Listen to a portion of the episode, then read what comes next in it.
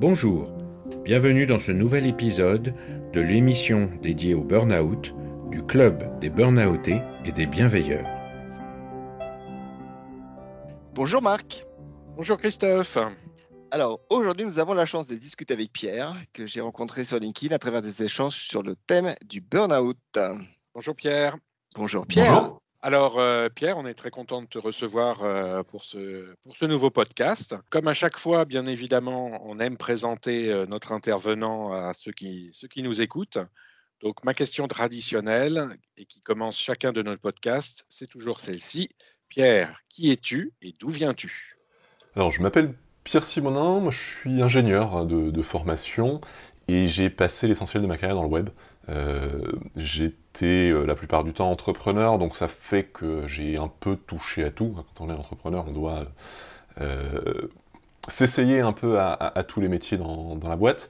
mais j'ai particulièrement développé quand même une, expertise dans la conception d'enquête en ligne qui a constitué une bonne partie du coup de mon activité dans le passé et, encore aujourd'hui. Très bien. Alors, quand je dis très bien, c'est une façon de parler, parce que évidemment, si tu es là, c'est pour parler de ton burn-out. Euh, tu as été frappé par le burn-out il y a à peu près deux ans. Tu peux nous raconter un petit peu euh, cette expérience, par quoi tu es passé?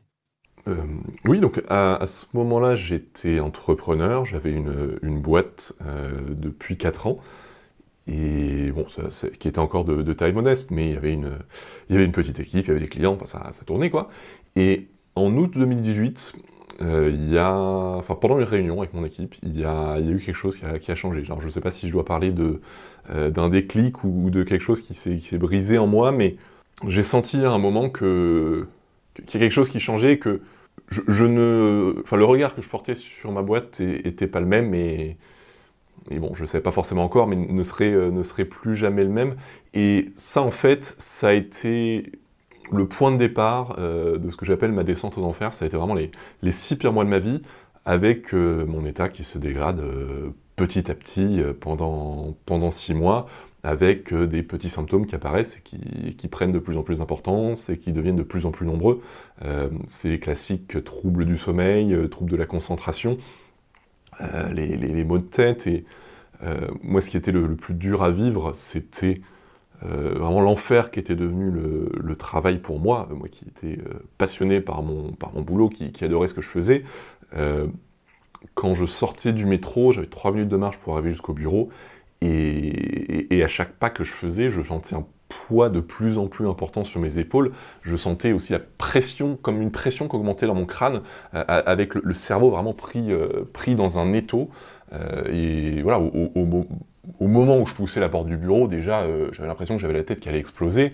Et après, je, bossais, enfin je sais pas, pendant les dernières semaines, j'étais au bureau de 11h à 15h. 11h parce que j'arrivais pas à arriver plus tôt, j'arrivais pas à me lever le matin. Et 15h parce que à ce moment-là, de toute façon, j'arrivais plus à rien faire. Et je savais que, que j'arriverais plus à rien faire de ma journée. Donc euh, voilà, je, partais. Euh, et, quand j'étais au bureau, c'était. Euh, je, je, dis pas que je supportais plus rien, mais j'avais beaucoup moins de patience. J'essayais de faire ce que je pouvais pour mon équipe, mais, mais c'était vraiment difficile. J'arrivais pas à me concentrer sur, sur les différentes tâches. et, et, de manière générale, j'arrivais pas à avancer sur grand chose. Et après, quand je rentrais chez moi, c'était pour me poser sur mon canapé et, c'est tout en fait. J'étais face à ma télé éteinte, mais juste le fait d'allumer ma télé ou de me dire je vais allumer ma console ou je vais regarder quelque chose. Même ça en fait c'était trop, trop épuisant euh, pour moi. Donc, euh, donc voilà, je, terminais mes journées à 15h, mais, mais c'était vraiment la fin de mes journées. C'était pas juste la fin de mes journées de boulot. J'étais incapable de faire quoi que ce soit de plus. Et je me suis dit, il faut que je fasse quelque chose. Donc j'ai pris un jour de congé. Je prenais les vacances de temps en temps, rarement, mais j'en prenais. Mais un jour de congé comme ça isolé, ça m'arrivait jamais. Et là, je me suis dit, je vais en prendre un, je vais me poser, euh, je vais réfléchir à, ce que je fais. En plus, à ce moment-là, j'avais un, besoin irrépressible de, voir la mer. je ne sais pas pourquoi, c'est vraiment la seule fois de ma vie où ça m'est arrivé. Et le vendredi, juste avant, euh, juste avant ce jour de congé, en fait, j'étais en train de marcher pour aller au bureau et, là, je me suis dit, mais je ne sais même pas à quoi ça sert que je prenne une journée de réflexion. En fait, je, sais ce qui se passe, je comprends que je suis en burn-out et je sais que à partir de là, j'ai une seule chose à faire, c'est de m'arrêter. Il, faut que je m'arrête, peu importe à quel point j'aime cette boîte et à quel point j'ai envie qu'elle marche. si, je veux, si je veux sauver ma santé, il n'y a que ça à faire. Alors, du coup, voilà, j'ai réalisé ça en allant au bureau et en entrant au bureau, j'ai dit à mon associé est-ce qu'on peut discuter? Et je lui ai dit là, euh, j'arrête. Maintenant, avec le, recul que tu as euh, par rapport à ce qui s'est passé, donc il y, a, deux ans environ, euh, qu'est-ce qui te semble avoir été la source ou, les causes possibles de ce burn-out? Qu'est-ce qui, qu'est-ce qui a pu déclencher ça?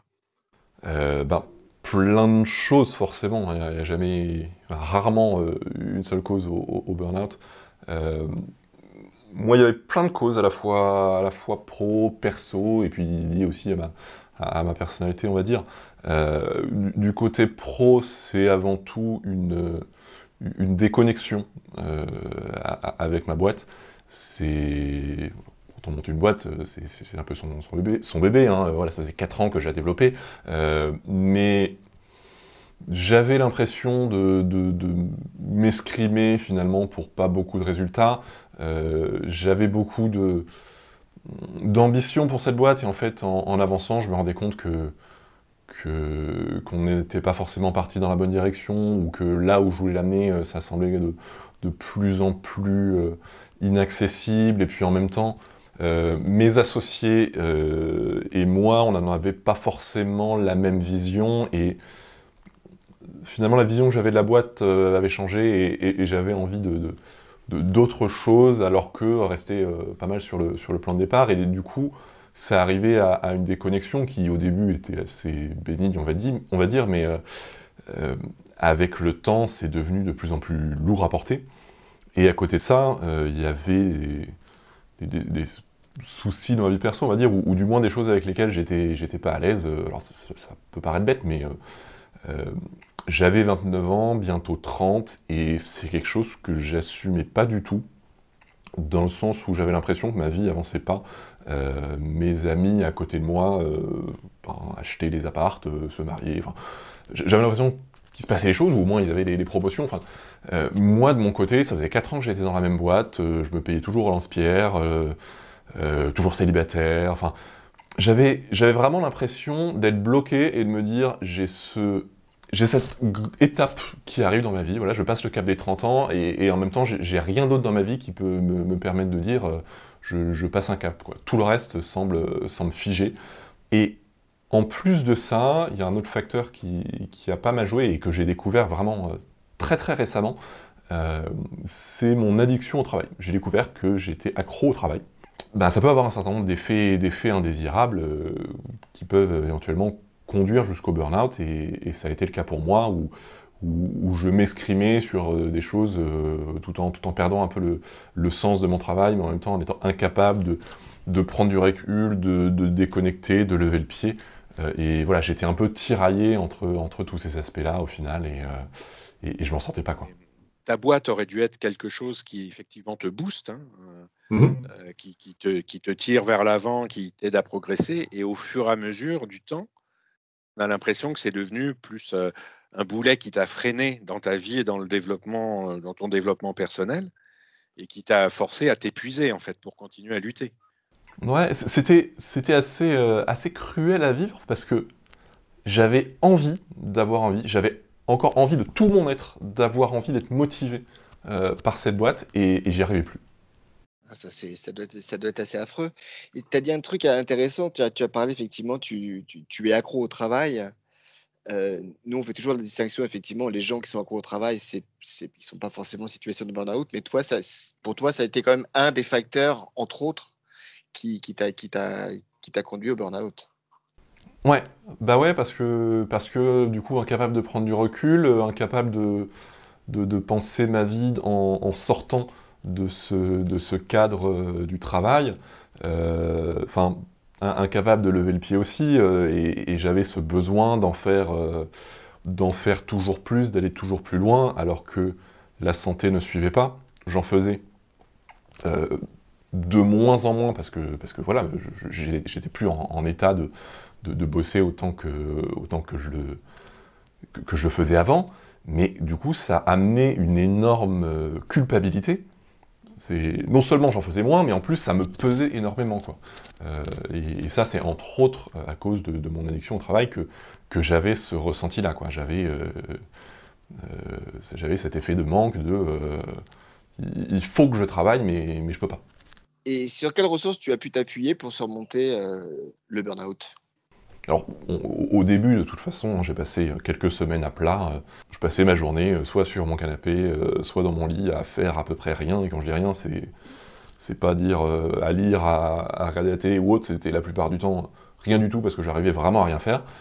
Le, déclic, c'est que je suis allé au ski avec des amis. Ça, faisait des années que ça m'était pas arrivé. Et bon, ça, a été une semaine avec, avec des moments difficiles, mais dans l'ensemble, ça a fait énormément de bien et ça m'a donné un élan qui fait que quand je suis rentré, ça allait déjà beaucoup mieux et, j'ai pu commencer à reconstruire un peu sur des bases, euh, on va dire, euh, encore euh, instables, mais, déjà existantes. Je me suis sorti du burn-out, entre autres, par le travail. Alors c'est assez inhabituel et évidemment, je ne veux pas dire... mais très rapidement, j'ai commencé à créer un blog. Alors sur mon sujet, c'est les enquêtes en ligne. Et voilà, j'ai commencé ce blog à écrire un article quasiment tous les jours à y aller doucement, à me, laisser le temps, à essayer de ne pas me mettre la pression ou quoi que ce soit, mais je, me, suis retrouvé en fait occupé très rapidement.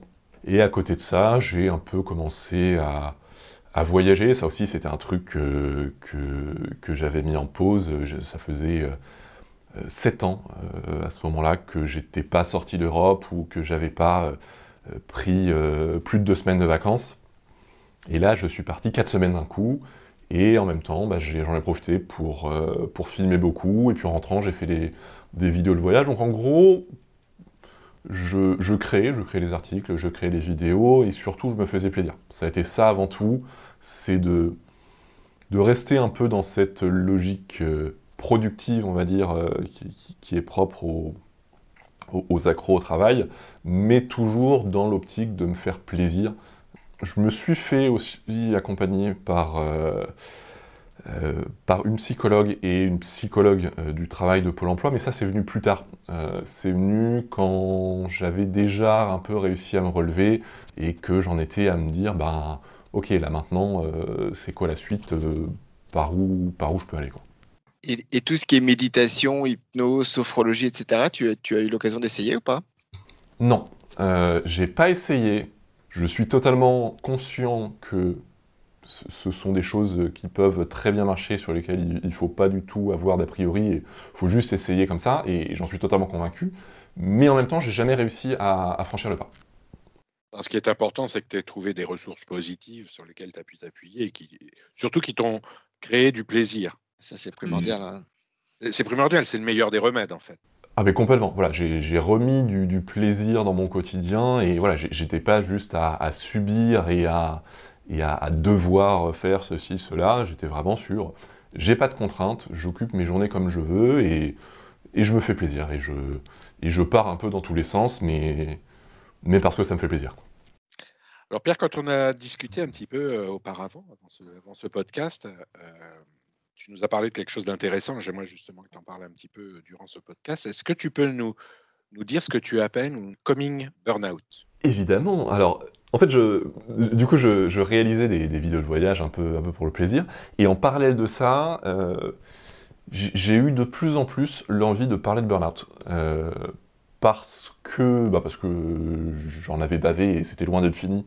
Et j'avais envie d'aider les personnes qui, qui, traversait ça aussi, ou qui allait traverser ça à l'avenir, en même temps, juste j'en avais besoin, quoi. J'avais besoin de, mettre des mots sur ce que je vivais, de, de, de, sortir un peu, un, peu, un peu tout ça, euh, et je me disais, ben, j'ai envie de parler de burn-out, et du coup, faisant des vidéos, euh, je me suis dit, ben, pourquoi je ne ferais pas des vidéos sur le burn-out?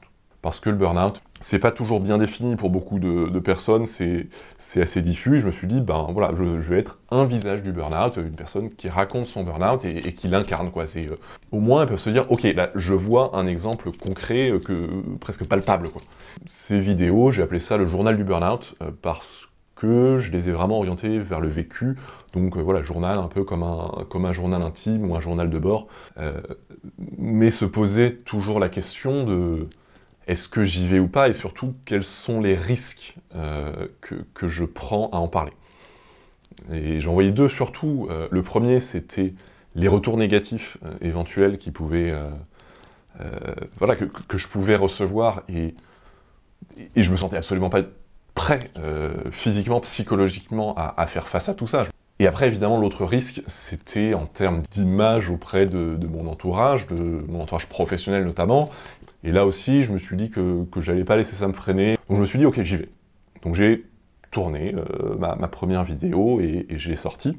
Là, enfin, je ne savais pas à quoi m'attendre, mais, euh, mais j'ai été vraiment euh, bluffé par, par tous les retours, à la fois de personnes que je connaissais et qui disaient, ben, purée, en fait, ouais, je savais que tu avais quitté ta boîte il y a six mois, mais j'avais pas la moindre idée que c'était un burn-out, et, waouh, et, enfin, je, découvre seulement ce que tu as vécu, et, et, ça me touche, et en même temps des retours de personnes que je connaissais absolument pas, et surtout des personnes qui avaient fait un burn-out et qui disaient mais, merci en fait, merci de, merci de parler du burn-out, merci de mettre des mots sur ce qu'on vit, euh, et, qui se sentaient euh, soutenus et, représentés en fait dans, dans, ce que je faisais.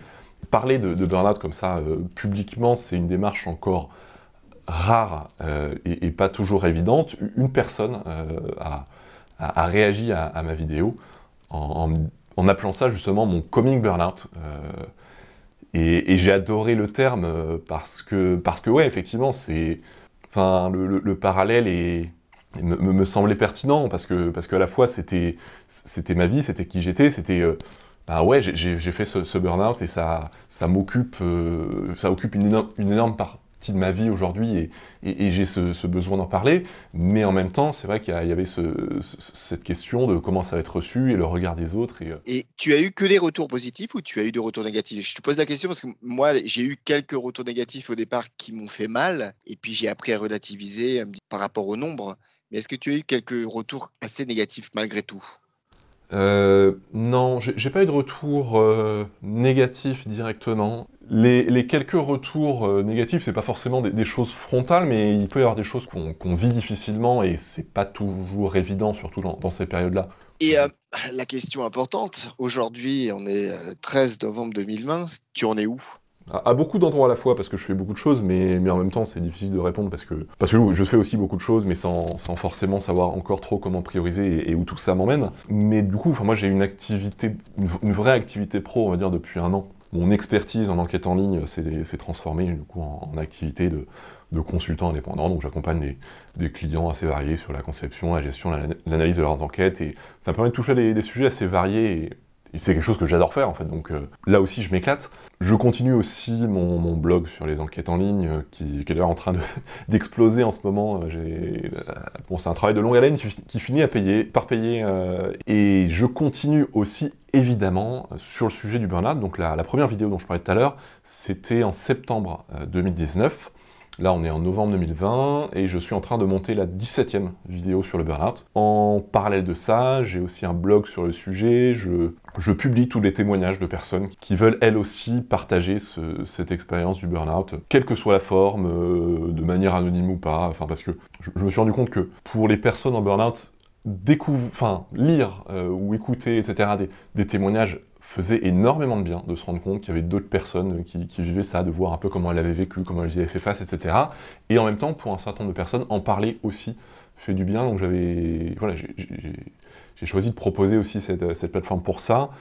Et euh, j'ai également créé, euh, c'est tout neuf, il va sortir d'ici quelques jours, j'ai créé un annuaire du burn-out, en fait, qui est un, un annuaire collaboratif euh, pour euh, justement les, solutions contre le burn-out. Alors ça peut être, euh, ça peut être euh, des, podcasts des chaînes YouTube, mais ça peut aussi être des thérapeutes, des coachs, des, des sites, des blogs, enfin des livres, absolument tout ce qu'on peut, tout ce qu'on peut imaginer qui, avant, pendant, après le burn-out, peut faire du bien.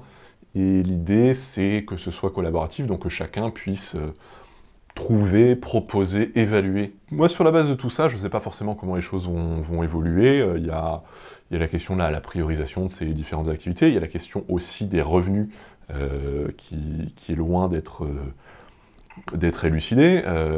mais en tout cas, aujourd'hui, je m'éclate. J'arrive dans l'ensemble à tenir le coup financièrement, on va dire, donc voilà, je ne fais pas particulièrement de plan sur, sur la comète. C'est peut-être la première fois de ma vie où j'avance sans, vraiment avoir d'objectif. Enfin, juste, je me, je me laisse porter et, je m'éclate et, j'essaye de faire avancer différentes choses en même temps. Mais peut-être que, peut que ça va changer, mais pour l'instant, c'est vraiment là-dessus que, que je me fais plaisir et aussi que je me reconstruis parce que bon, bah, je me rends compte régulièrement que même si ça va infiniment mieux que, que ça n'allait il y a un an et demi ou un an, euh, ben, il y a encore du boulot. Quoi. Il y a, je ne sais pas si, on peut se dire euh, un jour que, que de toute façon le burn-out c'est derrière nous euh, il n'y a plus besoin d'y penser et plus besoin de faire attention. Mais en tout cas, moi je, suis encore dans une période où, où j'ai encore un peu de travail à faire pour, pour avancer, pour me retrouver et, me, et finir de me reconstruire. Quoi. Super. Bah écoute, on a l'impression que tu es effectivement es beaucoup plus libre, donc bravo. Mmh. Merci. Bah, un grand merci en tout cas à tous les deux pour le, pour le boulot que vous faites et puis pour pour m'avoir invité. C'était un, vrai plaisir de, parler de ces choses euh, importantes. Euh, on, est d'accord pour dire qu'il y a vraiment un, travail important à faire pour euh, faire découvrir, comprendre, accepter le burn-out, à la fois par ceux qui le, vivent, mais aussi par ceux qui, qui pour l'instant n'y ont pas été confrontés. Donc, donc merci vraiment pour, pour tout ce que vous faites sur le, sur le sujet. Quoi. En tout cas, un grand merci comme on aime à le répéter, bah, dès qu'on pourra, on se fera une petite bouffe ensemble. Hein. On ne sait pas où, on ne sait pas quand, mais euh, merci Marc. Merci Christophe. Merci Pierre, à très vite. Merci Pierre. Et puis, bah, on se retrouve euh, très vite alors. Merci. Merci à vous. Prenez soin de vous et prenez soin des, des autres aussi au passage. Ah, c'est important en ce moment. Exactement. Et au revoir.